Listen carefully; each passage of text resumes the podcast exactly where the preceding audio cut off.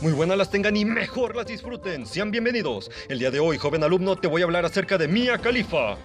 Muy bien, y ahora que sé que tengo tu atención, viene el verdadero tema, el regreso a clases. Bueno, de forma presencial, obviamente. Primero que nada, no tienes de qué preocuparte, todavía no hay una fecha programada ni nada por el estilo, así que puedes estar agradecido con el de arriba.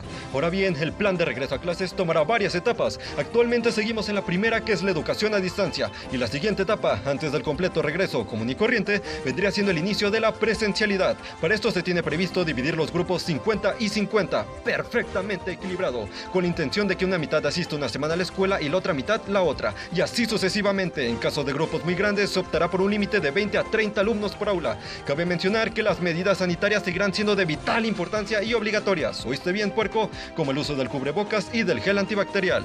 Bueno, ya está aquí mi reporte, Joaquín. Me despido.